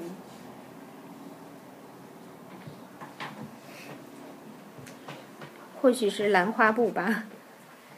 温处所好，一下子他就，因为什么叫处所好？爱好，对，这个碰到了他他所喜欢的，他所喜欢的东西，所以大家看他问的这句话，你也对，嗯，是是颇为嗯，呃颇为不敬的，就是对对有轻视之意。那么应该想来，他平时是被大家评论为善琴的，所以自负于此。所以这四个字里边是有很多自负的。道人云：“故不能攻，愿就善者学之耳。”我觉得就是就是大家这个可以跟大家分享一点哈，就是你碰到说话低的人要小心他，就是把自己放的越低的人要越小心他。嗯，这是一种这是一种文化环境造就的，这也是特点之一。那么遂托囊受温，视之文理佳妙，略一勾波，清越异常。喜为抚一短曲。道人的反应呢？微笑，思维许，对，嗯，呃，这个蒲松龄的蒲松龄为短小说的手段是很高明的，他可以在一段之间起若干波澜，就是有抑有扬，然后并且是这个嗯上下跌宕的，嗯，道人微笑似未许可，温乃竭尽所长，这个时候不再是一开始的轻视之意了。是竭尽所长，对，把自己的本事都拿出来。道人审曰：“一家一家，但未足为贫道师也。”嗯，道士的态度也有变化。从一开始说“故不能攻，愿就善者学之耳”，是因为什么？一开始说这个话和后来说一家一家，其实态度不同了。对对，之前是未知其底里，现在看他竭其所长，竭尽所长是这样的，所以是未足为贫道师也，因为知道他的水平如何了。温以其言夸，转请之。那么后边这一段是蛮奇特的。道人皆至溪上，才波动，觉和风自来。又轻之，百鸟群集，庭树为满。李白有一首诗叫做《听蜀僧续弹琴》，就是那个他那个诗是怎么说的？为我一挥手，如听万壑松。嗯，所以琴中的这个这个境界是存在的。那么才波动觉和风自来，又轻之是弹了一会儿，它有一个时间过程，所以百鸟群集，听树为满。好，温经济拜请授业，道人三复之，是重复了三遍，也不一定是三遍，而是多遍，多遍。那么温清耳，呃，侧耳倾心，稍稍会其节奏，然后就是又试使弹，点正书节，指点他，对。这个是点与书是一样的意思，点正书节。曰：此晨间已无对矣。你你这个水平，现在达到这个水平，到人世间去，到世间去，已经，嗯，已经没有对手了。由是精心刻画，遂成绝技。好，这是他如何之学技，如何之习琴艺。好，那么后边的一段。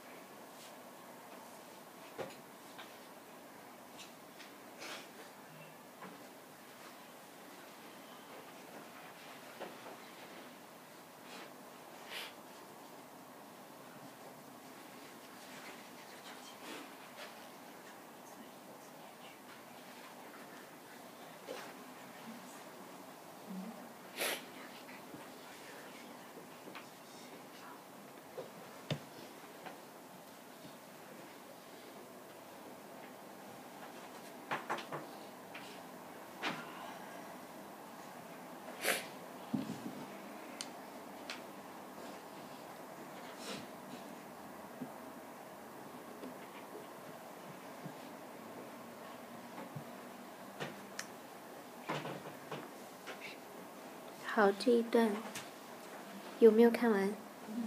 嗯，这是他又一段偶遇。这个偶遇是因为什么？缘起是因为因为暴雨，对，所以他匆匆聚入登其堂，蓇无人。这个嗯，屋子里边空无一人。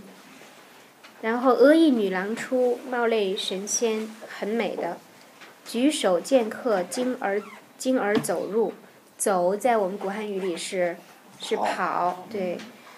温时未偶，细情书生，因为因为对方美丽。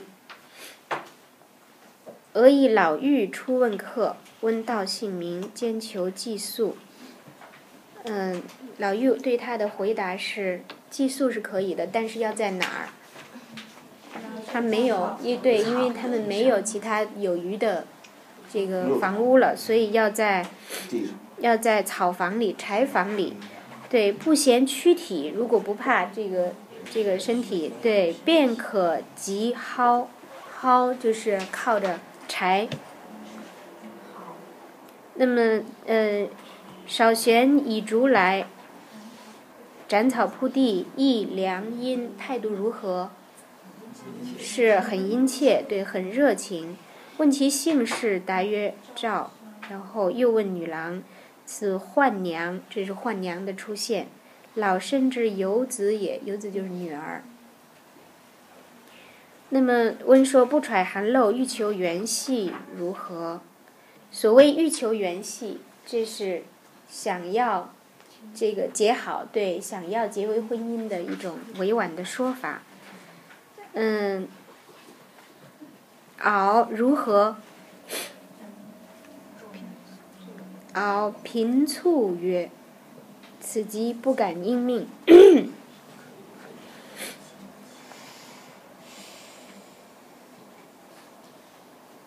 平促二字的出现何其多也！这是林黛玉的名字，也是这两个字来的。嗯，这个妹妹眉间若蹙，所以给她名字平儿。此机不敢应命，温结其故，淡云难言，怅然遂罢。那么不说明理由，又说这个事情不行，对。那么。敖既去，温氏及草腐尸，不堪不堪卧处，因微作古琴以消永夜。雨季歇，冒雨遂归。好，这件事情就这样完了，就这样过去了，没有再做一笔交代，只是说他因为不堪卧处，睡不着，所以微作古琴，弹了一夜。以消永夜，等雨停了，他也就走了，没有再做交代。好，那么再看下一段。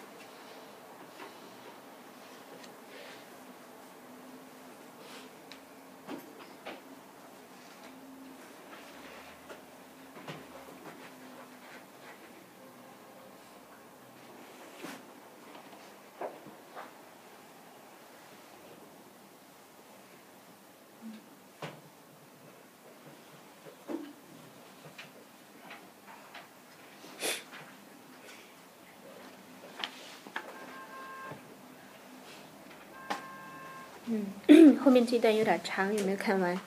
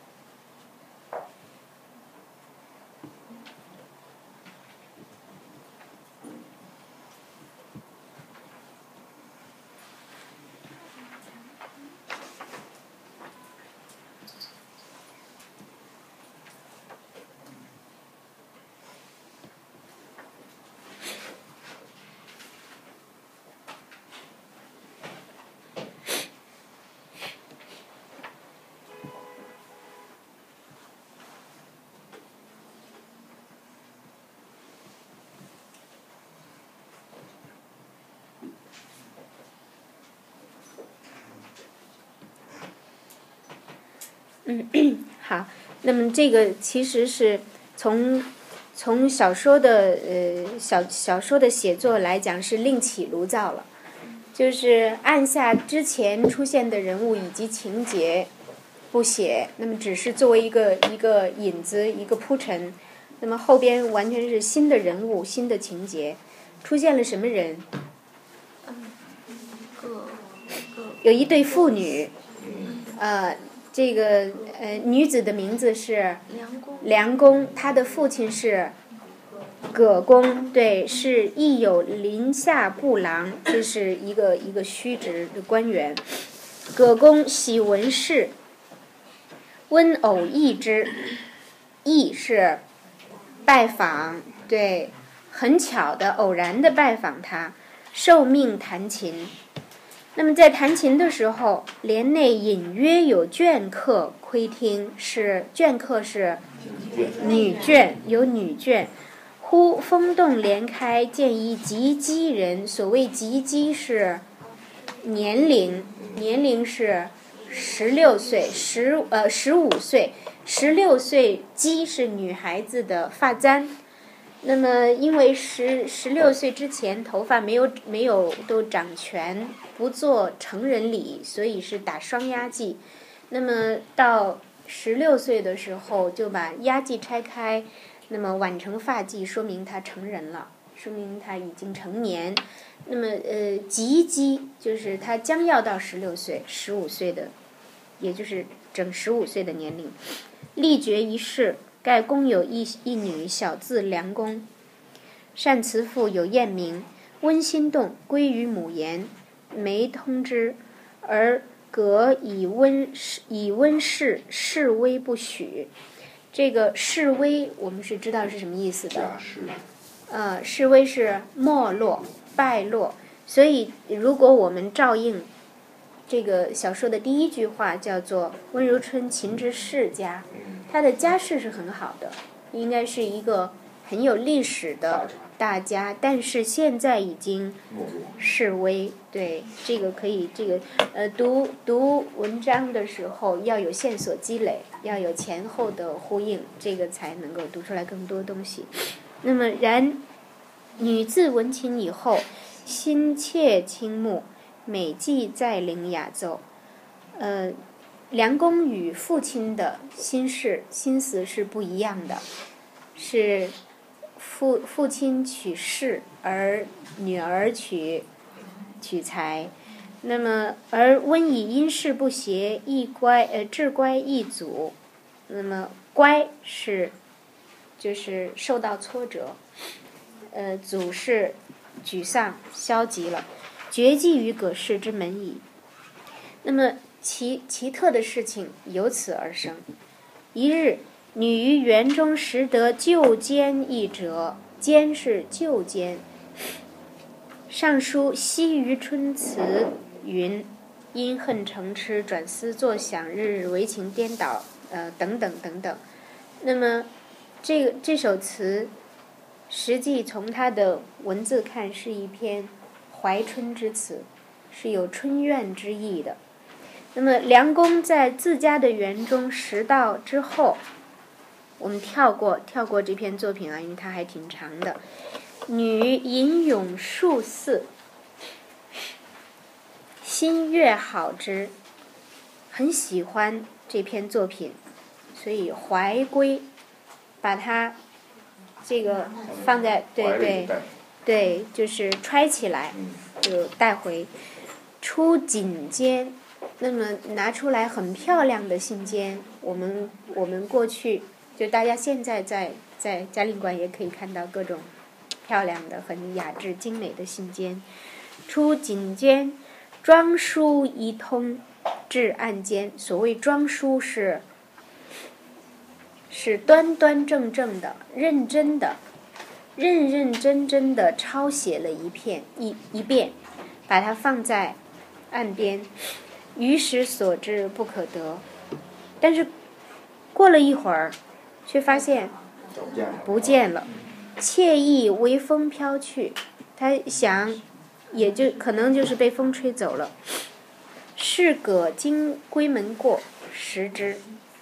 那么父亲从闺门经过，捡到了，为梁公作，因为又是梁公抄写的，那么父亲就认为是梁公所写的。那么前边我们照应梁公的这个呃介绍，是他怎样善慈父对善慈父，所以很有可能就是父亲这个误解其实有根据的。那么，嗯，好，为梁公作，误其辞当，他的这个呃所用的语言太过于露骨了，火之而未忍言，心里边已经很很生气，很对，很愤怒，但是又对未忍言，是不是没忍住，而是不忍心不忍心。对他不忍心责难自己的女儿，是很疼爱的。欲即教之，所谓教，对，就是聘女儿出嫁，想快快的把她嫁出去，这个不要日久生事。林毅刘方伯之公子，世来问名。所谓问名，就是通婚姻，对，通婚姻之意。心善之，那么谁心善？葛公对以刘方伯之公子为善，而犹豫一睹其人，想要看看，想要见一下。公子盛服而来，很庄重的，很隆重的，仪容秀美。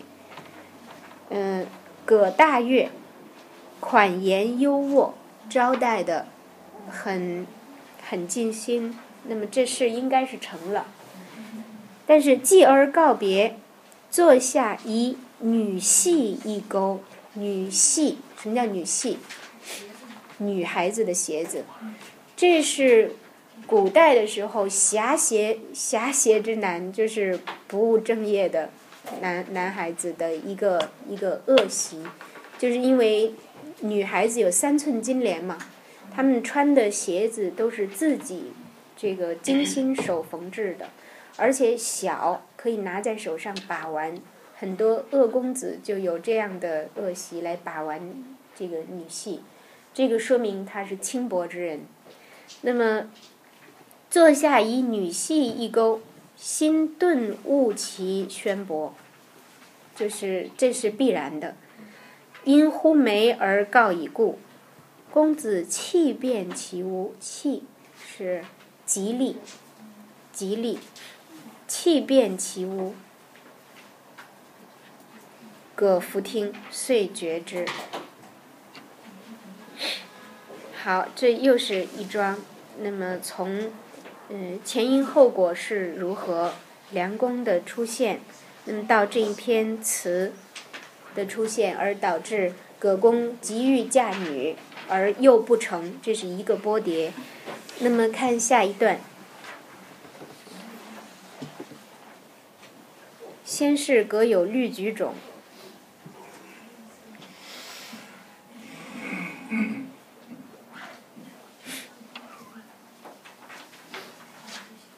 在一篇小故事之内的因由层出不穷，就是它会，它会使这个故事有很多的波澜。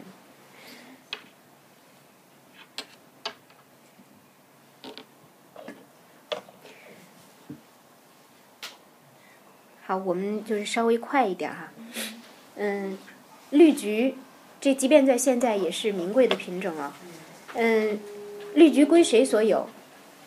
是为为葛所有，但是忽然出现在出现在温如春的庭院里，就是呃，葛有绿菊种令不传，他非常保爱这个绿菊，所以绝不会把它送给别人，分给别人。那么梁公以职归中，他让谁看护他？他让女儿让梁公看护他。那么这个温如春的庭院里，忽然温庭菊忽有一二株化为绿。他的院子里也种菊花，但是突然有一两株就变成绿色的了。同人闻之，则造炉观赏，温亦保之。凌晨趋势，于于其畔得间写西于春词，这篇词又出现了。那么，温如春是在他自家的化为绿菊的那个菊旗田那个花边捡到了这篇词，反复批读，不知其所自制。这篇词从哪儿来的？这篇词是从哪儿来的？结合上文，是，对，这这是这是梁公所捡到的那一篇，还是所写的那一篇？写的那个是梁公当时梁公所写的那一篇，对他所抄写的装书一通的那那一篇。那么他反复批读，不知其所字自制，以春为己名义获之。因为这个，嗯，词牌是西于春，而自己的名字叫温如春。那么即案头细加丹黄，丹黄是评注作品的时候所用的这个嗯朱文，所用之朱文，成为丹黄红色的笔墨，就是评书。大家看《红楼梦》石头记的那个脂砚斋的评注，都是以红笔小字来评的，称为丹黄。对，评语谢曼，因为这是一篇春情的词，所以他的评语写的是是比较轻薄的。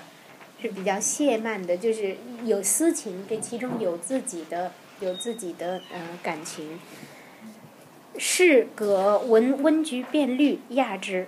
葛公听说温这个温如春的菊变成绿色的，亚之。公忆其斋，见词，见词便取展读，看到了这篇词，这一切都是偶然。那么就拿来看。温以其平谢，那么温庭这个温温如春因为自己写在其中的这个平词是不够庄重的，所以就把这篇词抢过来，夺而揉缩之，揉，揉是揉，缩就是我们现在给给团了，夺而揉缩之，这是这是他自己。为因出于自己的一个一个私心，他怕自己评语被人看到，所以才这样。但是对葛公而言却不一样，葛仅读一两句，盖及闺门所识者也，就是他在梁梁公那儿所看见的。大疑，就是一下子这个疑心很很重，并绿菊之种，再加上绿菊这回事。亦猜梁公所赠，因为他的绿菊是在梁公那儿这个看护的。归告夫人，使逼劫梁公，梁公替欲死，而事无厌见，莫有取实。这个嗯无法无法来来来作实的。夫人恐其计一张，计不如以女归温。葛然之。遥至温，温喜极。是日招客为绿菊之宴，焚香弹琴，良夜方罢。既归寝，斋童闻琴自作声，初以为辽谱之戏也，既知其非人，使白温。温自忆之，果不忘。其声梗塞，似将笑己而未能者。若火扑入，杳无所见。温携琴去，则终夜寂然。因意为狐，故知其愿拜门墙也者，遂每夕为奏一曲，而涉弦任操若诗，夜夜潜伏听之，至六七夜，居然成曲，雅足听闻。好人呢？呃，那么这个这个事情是，呃，温如春以梁公之事已定，那么下边又起又起这个一波，是，他很高兴这件事情成就了，招客为绿菊之宴，然后焚香弹琴，良夜方罢，至深夜，就是才才停下来，结果晚上就开始无人而琴响，那么并且这个有有孝己之意。所以温如春，对，确实是一位确实是一位善良的琴人。那么他，呃，不明就里，以为是胡玉学琴，所以每晚自为一曲来维护。以他之意是为胡之诗。再往下看。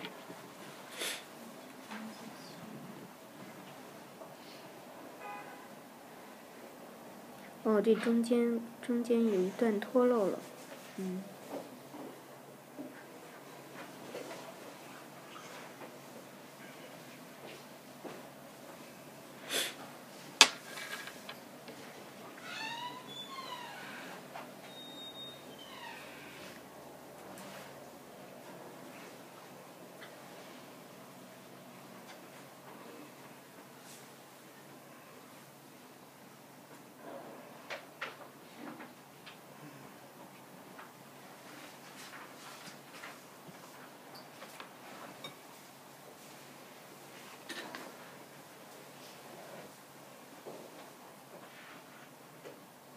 Mm.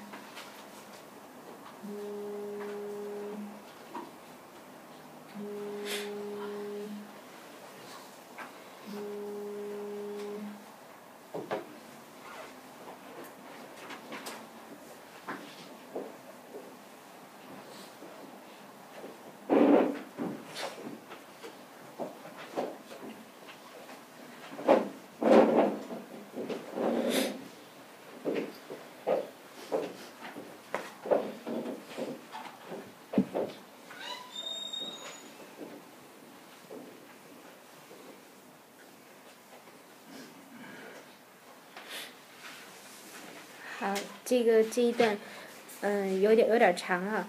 这个中间我们那个省了一段，就是他们他和梁公温如春与梁公婚姻成就之时，两人洞房相对之时，互相互相谈这个呃讲讲述之前的这个前因，才发现，嗯，若许的奇怪之事的呃发生，仿佛之间都有关联。就是那一篇词是呃如何出现的，这个菊如何化为绿色，仿佛都在指向这个撮合两人的婚姻。但是，这个温季轻吟各述囊词，使之帝好之由，而终不知所由来。不知道这个究竟是怎样被被撮合的。那么呃后来这个呃琴声又起的时候，梁公闻。鸣琴之意，往听之，说这个不是胡声，嗯，就是温如春判断错了，他说这个有鬼音。当然，这个，嗯，呃，这这是我们说，嗯，这是这是特意之词，大家这个孤孤妄听之，孤妄言之，孤听之，像像这一类的。那么，呃，温未深信，那么梁公就取来家中的一个古镜，据说可照可照这个呃这个鬼魅。那么有古镜在的时候，果然是这个在弹琴的是一个女子，而这个女子仓皇走避，温如春认出来，她居然是自己当年在避雨之夜寄宿的那一家人，这个呃那个女儿换娘。那么呃非常惊讶，那么听听这个女子自己的自道说。这个妾太守之女，死百年矣。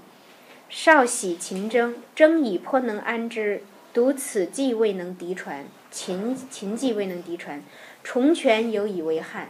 就是九泉之下，仍然觉得这是一件憾事。会故时，德龄雅奏，倾心向往。您经过我家避雨的时候，就是其实是他的应是他的坟冢。那么德龄雅奏，倾心向往。可是又恨以异物不能奉长衣。那么记得温如春当时是提出了婚姻之事的，可是这个老妇说难，此事难言，对吗？难言以其为鬼也。那么所以又恨以异物不能奉长衣，所谓结为夫妇。因为君吻合佳偶，所以我才暗地里为你促成了你们这一对佳偶，以报眷顾之情。刘公子之女戏，连捉弄刘公子的那个座位下边的那只女鞋，刘公子之女戏，惜余春之离辞，皆妾之所，皆妾为之也。愁诗者不可谓不劳矣。就是我用心其实是良苦的。那么夫妻贤拜谢之。那么大家看他的心愿是什么？君之业，妾思过半矣，但未尽其审理，请为妾再古之。而且，他作词之时，作词之时是君琴瑟之好，自相之音。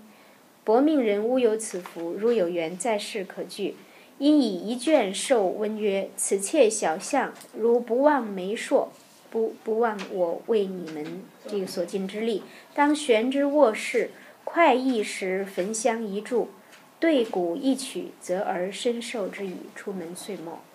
那么所望之愁仍是琴声，嗯，这个嗯欣然其雅，而且确实其用心用心之善。那么在《聊斋》里边，确实有很多这样，呃，有很多这样的鬼与狐或与精，那么是是牺牲自己以成全他人的，这是世间所无。那么，但是蒲松龄意史士先生是希望这个嗯花湖世界所有。大家可以看，如果有兴趣，可以看下边。其类如小小翠阿秀，就是这几篇都是这样的故事，都是都是异狐，是异鬼，是异精。那么他们呃乐于成全成全他人。嗯，白秋恋这一篇，嗯，这个我们就留留待留待下次再和几个短篇一起来看。大家这个有兴趣可以提前先预习一下，看看这个白秋恋是。何为何为之物？也也是很很雅的，但是它它不是鬼，它也不是狐，它它是什么？且听下回分解。呃，还有呢，就是如果大家手边有《聊斋》或者能够借到的话，可以找来看看。我们下一次还会看，比如席方平。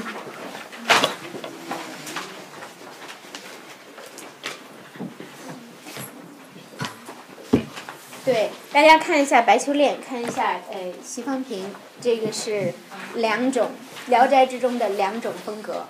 嗯，好吧，谢谢我们的设计师辛苦为我们排演。好，那下课，下午还有还有那个西湖龙井，西湖龙井。